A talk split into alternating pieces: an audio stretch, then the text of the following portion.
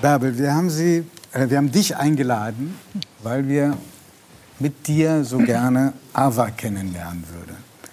Das ist schön. Erzähl uns doch bitte, wer Ava ist. Ava ist wahrscheinlich eine von vielleicht acht Millionen Deutschen, die sagen, ich bin oft oder immer einsam. Sie ist äh, vielleicht eine von den vielen Millionen, die auch nicht diesen Satz aussprechen können, ich bin einsam. Äh, und sie ist eine Grundschullehrerin, die sich in einer Abwärtsspirale von sozialen Kontakten, von sozialem Austausch befindet. Sie ist die Schwester einer guten Freundin und wie man so Geschwister ja immer so ein bisschen am Rande mitbekommt. Ähm, wir haben auch mal zusammen gearbeitet bei einer Fernsehproduktion. Ähm, Habe ich gemerkt, dass mit ihr etwas nicht stimmt. Sie war im Krankenhaus und die Schwester hat mich gefragt, kannst du mal vorbeischauen? Vielleicht braucht die was. Ein Bademantel, Flipflops, ein Lippenstift. Und diese Begegnung war nach vielen Jahren der entspannten Zusammenarbeit sehr rau und sehr roh und sehr abweisend. Ein Mensch ist mir begegnet, der nicht mehr in Kommunikation war. Und wir, oder die meisten von uns, die hier am Tisch sitzen, sind ja viel in Kommunikation. Und das hat mich sehr erstaunt. Mhm. Lebt Aber in einer Wohnung in einer mittelgroßen Stadt, in Mainnähe äh, und äh, hat sich immer mehr isoliert. Und, und Ava ist ein, ein Pseudonym. Ein Pseudonym, weil um sie, sie zu schützen. Genau. Und äh, hat Ava dich darauf gebracht, ein Buch zu schreiben über Einsamkeit? Oder war, hast du Menschen gesucht für dieses Thema Einsamkeit? Nein, ich habe im Rahmen der Pandemie, die wir alle zu Hause auch verbracht haben, an einer Studie der Ruhr-Universität äh, Bochum teilgenommen, die sich mit dem Thema beschäftigt haben. Warst da Probandin, ne? War praktisch eine anonyme Probandin, so wie, wie wir alle hätten Probandinnen und Probanden sein können. Und dort wurde ich praktisch über einen sehr langen Zeitraum immer wieder gefragt, mit wem ich im Austausch bin, wie es mir geht, ob ich mich emotional mit jemandem verbinden kann und so weiter. Und äh, habe meinen Computer mal aufgeräumt und alle äh, Projekte, die man da so liegen hat, entweder gelöscht oder neu, vielleicht mal neu sortiert. Und da kamen die Mails von Ava hoch. Und sie hat äh, mit mir ja Kontakt aufgenommen. Das war vor der Pandemie. Ich habe das in dem Buch mit Sachinformationen und diesen Teil eben literarisch verarbeitet und habe erschreckende, selbstzerstörerische und diese unglaubliche Wucht von Einsamkeit wieder gelesen. Das hat mich so erschreckt äh, und so Aber darf ich verstört. einen Schritt noch zurückgehen? Also mit dir würde man, glaube ich, so, wenn man dich oberflächlich kennt, alles verbinden, nur nicht mhm. Einsamkeit. Warum hast du an, diesem, an dieser Studie teilgenommen? Weil mich das ja, neugierig gemacht und hat. Und nicht aus eigenem Erfahren. Ja, genau, weil ich wissen wollte, ja. wie geht es mir in einem Ausnahmezustand mit Fragen, die ich mir natürlich selber stelle, aber welche Fragen stellt mir vielleicht jemand äh, anders, die Studentinnen und die Professoren und Professorinnen. Und äh, ich war einfach neugierig und habe natürlich angefangen, auch nach Themen zu suchen nochmal, die mit diesem Thema auch zu tun haben. Können wir vielleicht einfach noch auch versuchen zu klären, den Unterschied zwischen Einsamsein und Alleinsein? Ich glaube, das ist etwas, was viele sich jetzt fragen werden. Was bin ich denn jetzt, alleine und oder bin ich einsam? Ja, also was das Alleinsein äh, kann man ja äh, selbstbewusst und selbstbestimmt und fröhlich vielleicht sogar gestalten. Also wenn ich äh, das ist eine Wahl, die man eine treffen Wahl kann. und äh, wenn ich jetzt äh, entscheide, äh, ich äh, bin gerne im November an der an der Nordsee, äh, dann ist das ja meine Entscheidung. Jemand anders sagen würde, oh Gott, warum fährst du da alleine in Urlaub oder einfach mal nach Hause kommen und keinen redseligen Ehemann zu Hause zu haben, sondern sagen, die, da oh, spricht jemand ich bin alleine ohne jegliche persönliche nein, nein, Erfahrung. Nein, ich liebe das ja, ich liebe das ja und trotzdem äh, glaube ich, brauche ich das ja auch äh, zwischendurch, um einfach meinen Speicher vielleicht auch mal zu äh, löschen und ein bisschen runterzukommen. Das war Alleinsein. Und Allein. einsam ist kein selbstgewähltes Schicksal, genau. sondern etwas, wo man reinrutscht. Eine unfreiwillige Isolation, eine Art äh, soziale Reduktion, ein Verfrosten vielleicht auch des Herzens im nicht mehr Austausch sein. Sich danach sehen, aber es im Grunde auch nicht aussprechen zu können. Es ist äh, ganz schwierig zu erkennen. Wird das als Makel empfunden? Ja, das ist, äh, wird, äh, ja, mhm. auf jeden Fall. Also es ist ein wird, wenn man mit Menschen spricht, die dann sich öffnen, wird wie ein individuelles Scheitern empfunden. Und äh, es ist eigentlich auch traurig, weil es so schambesetzt und so tabuisiert ist, wenn ich dir jetzt sagen würde, und vielleicht hast du den hast du ein anderes Bild von Einsamkeit als ich. Aber ich würde dir sagen, ich bin einsam, dann hättest du vielleicht gleich das Gefühl, oh Gott, du müsstest dich um mich kümmern oder mich jetzt in deinen Schottergarten einladen oder mit mir nach Wangerooge fahren. Das ist ein sehr gemütlicher Schottergarten, sage ich dir dazu. Ja. Aber äh, man empfindet natürlich dann auch sofort eine eine Verpflichtung, ja, und äh, der Aber oder diejenige. Die, eine, eine Verpflichtung, die auch Abwehr erzeugt? Ja. Bei demjenigen, der eigentlich helfen könnte? Ja. Wie ist würde ich gerne öffnen. Ähm, gerne. Kennen, Sie, kennen Sie das, dass Sie merken, Menschen, die Ihnen nahestehen, die Sie schätzen, rutschen Kollegen. in die Einsamkeit ja. ab? Äh, Caroline? Ähm, also ich glaube, in den letzten, gerade in den letzten zwei Jahren während der Pandemie haben wir das alle irgendwie mitbekommen. Also ich glaube nicht, dass irgendjemand in der Runde sitzt, der sagt, ich bin da nicht über, zumindest über Bekannte von Bekannten irgendwie mit konfrontiert worden. Ich habe bis letztes Jahr auch für eine Familienpolitikerin gearbeitet. Da war das nochmal dieses Thema ähm, sehr, sehr, sehr präsent. Vor allem auch bei Kindern und Jugendlichen, wo sie sehr viel mit beschäftigt hat. Was ich wahnsinnig erschreckend fand.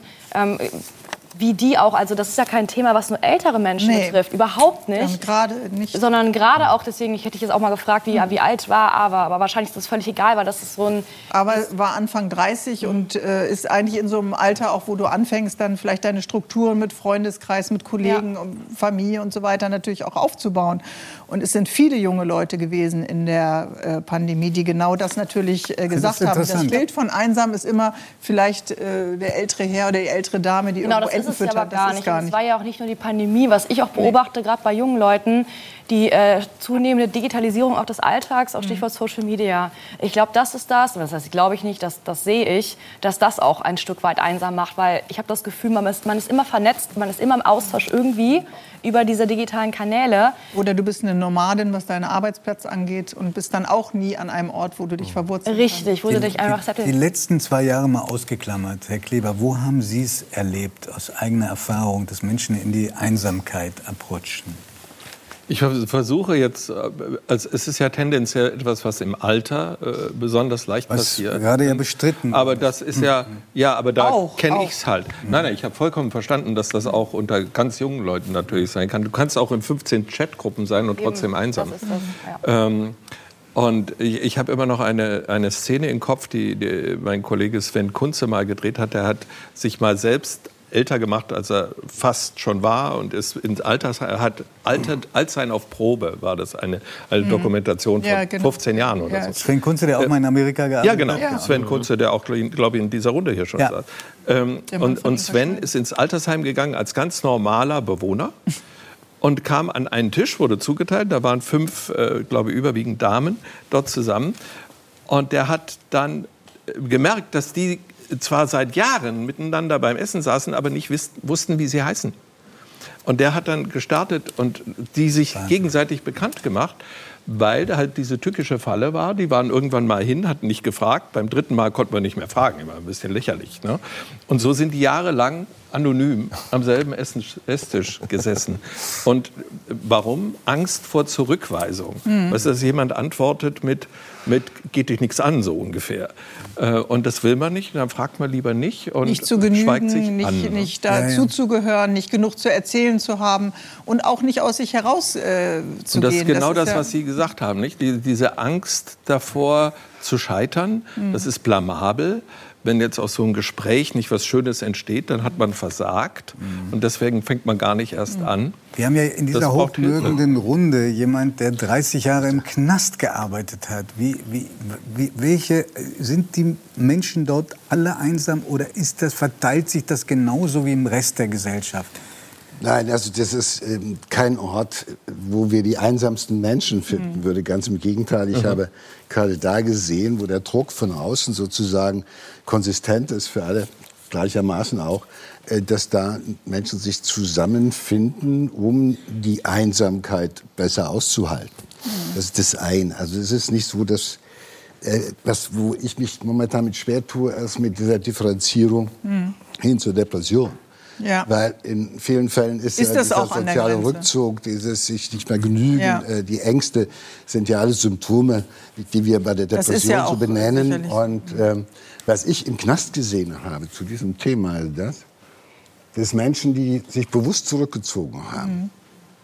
die teilweise, ich habe ein Bild vor Augen. Es war ein Mensch, der hat, glaube ich, ungefähr über 32, 32 Jahre seines Lebens alleine in seinem Haftraum verbracht. Er ist nicht zum Sport gegangen, nicht in den Gottesdienst, nicht in die Freistunde, hat sich auf der Zelle mit kaltem Wasser gewaschen, hatte keinen Fernseher und man musste ihm einen Radio, ein Radio musste man ihm andienen. Der war so klar bei Verstand, der war so in sich wie ein Mönch, sozusagen in sich ruhte der und war so wenig einsam, muss ich sagen. Gut, aber dann ist das ja ein Mensch, ein der alleine Ich habe andere gesehen, und dann bin ich fertig, ich habe andere gesehen, die von morgens bis abends in der Furzkuhle gelegen haben, haben von morgens bis abends die Klotze laufen gehabt und haben sich die Birne weggekifft. Das waren einsame, äh, depressive äh, Menschen, die auch die Fähigkeit zur Kontaktaufnahme, zum Ausdrücken ihrer eigenen Bedürfnisse äh, das rückt dann immer weiter weg, dass man schon gar nicht mehr das Vermutung anstellt, der kann überhaupt noch mitkriegen, mhm. dass es ihm so Aber das ist nochmal ein ganz wichtiger äh, Aspekt, den du ansprichst, zu sagen,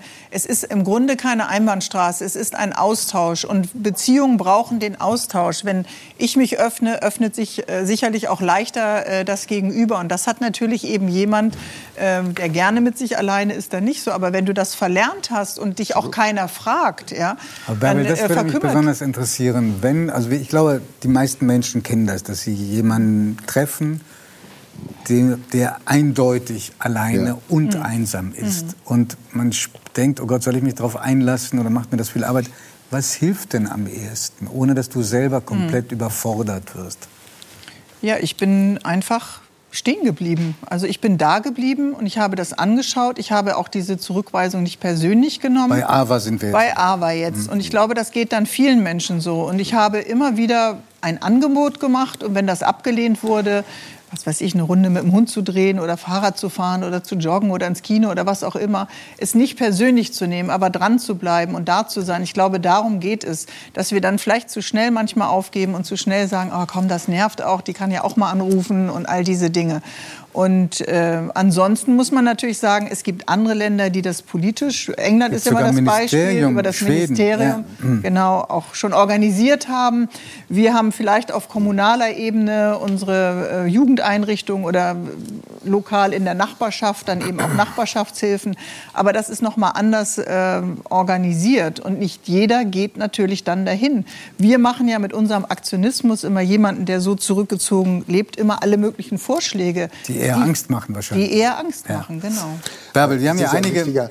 Aspekt, wenn wir heute in Kontakt treten, heißt es ja, wir treten in Beziehung mhm. zu jemandem. Ich glaube, dass diesen Menschen ist ja abhanden gekommen, dass in sie in Beziehung. Beziehung zu anderen Menschen treten können. Wir reden heute unheimlich viel davon. Mhm. Äh, in Beziehung zu treten bedeutet für mich jedenfalls auch, mhm. eine Verantwortung für den anderen zu spüren. Und da sind wir beim ganz anderen Thema, das geht dann auch in die Politik hinein. Mhm. Verantwortung für den anderen zu mhm. spüren und in der Art und Weise, wie ich mit jemandem in Beziehung trete, mich nicht auf das Übliche irgendwo kapriziere, dass man merkt, es gibt ein paar ja. Leute, die warten auf andere Signale als mhm. auf die üblichen. Aber Beziehungen, das kennen ja, und aber Beziehungen sind ja auch anstrengend. Also ja, wir alle wissen das ja. Es gibt Reibung, es gibt ja. Kritik, dann dann äh, gibt es Gegenwehr, dann hat jemand noch ein besseres Argument als du. Und das äh, ist ja auch alles schwer auszuhalten. Und das äh, hat man sicherlich äh, verlernt, dann in Beziehung zu treten. Das stimmt. Bärbel, eine Schlussfrage. Wir haben ja hier einige Gäste, die Jubiläen feiern. Mhm. Also das Ehepaar Markwort vor 50 Jahren aufgebrochen zu einer Weltreise. Wir werden gleich mehr davon mhm. erfahren. Du dein Jubiläum heute.